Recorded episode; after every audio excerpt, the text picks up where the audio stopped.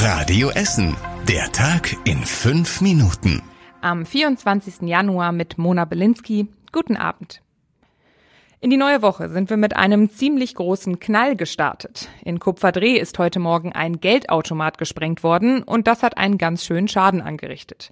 Gegen 3.20 Uhr wurde der Automat an der Kupferdreher Straße gesprengt und hat dabei die komplette Fassade des Geldautomaten rausgerissen. Außerdem wurde ein riesiges Loch in das Wohnhaus gerissen, in dem der Automat stand. Die Bewohner sind deswegen jetzt erst einmal woanders untergekommen. Statiker prüfen jetzt, ob das Haus einsturzgefährdet ist.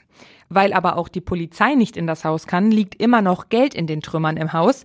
Deswegen wird der Tatort rund um die Uhr von Sicherheitspersonal bewacht.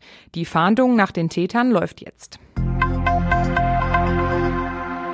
Bei der Initiative Out in Church haben sich auch Essener und Essenerinnen beteiligt. Heute haben sich 121 Mitarbeiter und Mitarbeiterinnen im kirchlichen Dienst geoutet und öffentlich ihre Sexualität bekannt gegeben. Sie wollen ihre Jobs in der katholischen Kirche angstfrei leben dürfen.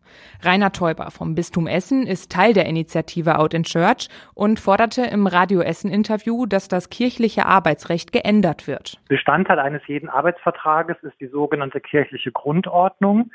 Und darin wird explizit eben das Eingehen einer Lebenspartnerschaft als äh, schwerer äh, Loyalitätsverstoß gewertet, der zur äh, fristlosen Kündigung führen kann.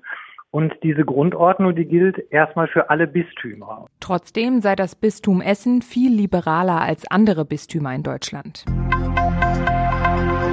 Die Stadt Essen befürchtet, dass die Impfpflicht in medizinischen Berufen viel Arbeit bringen könnte, vor allem in der Verwaltung. Oberbürgermeister Thomas Kufen fordert deswegen, dass der Bund schnell alle offenen Fragen klärt.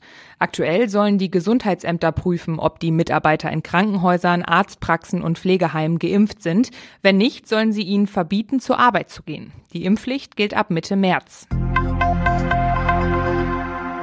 Die Stadtwerke haben heute mit der Verlegung des neuen Abwasserkanals auf dem Sachsenring in Freisenbruch begonnen. Deswegen gibt es auf dem Sachsenring bis Ende Juni nur einspurigen Verkehr. Bis dahin sollen die Arbeiten dann abgeschlossen sein. Gleichzeitig wird auch auf der Bochumer Landstraße gebohrt. Da suchen die Stadtwerke nach Überbleibseln aus dem Bergbau.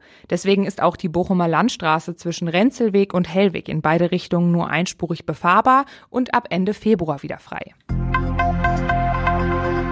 In Essen gibt es bald eine Kita mehr in der Stadt. An der Fuhleromer Straße starten in dieser Woche die ersten Vorbereitungen für den Bau. Dafür müssen jetzt mehrere Bäume gefällt werden. Sobald die Kita fertig ist, werden aber wieder neue Bäume gepflanzt, sagt die Stadt. In der Kita sollen dann drei Gruppen unterkommen und bis zu 60 Kinder betreut werden. Die Kita in Fuhlerum soll dann im Sommer nächsten Jahres fertig sein.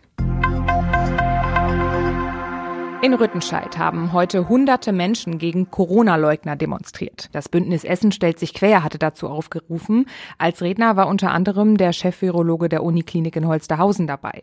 Die Teilnehmer wollen gegen die Anti-Corona-Demos der letzten Wochen protestieren. Immer wieder montags gab es Demos der Gegner der Corona-Maßnahmen. Auch heute gab es eine in Stoppenberg.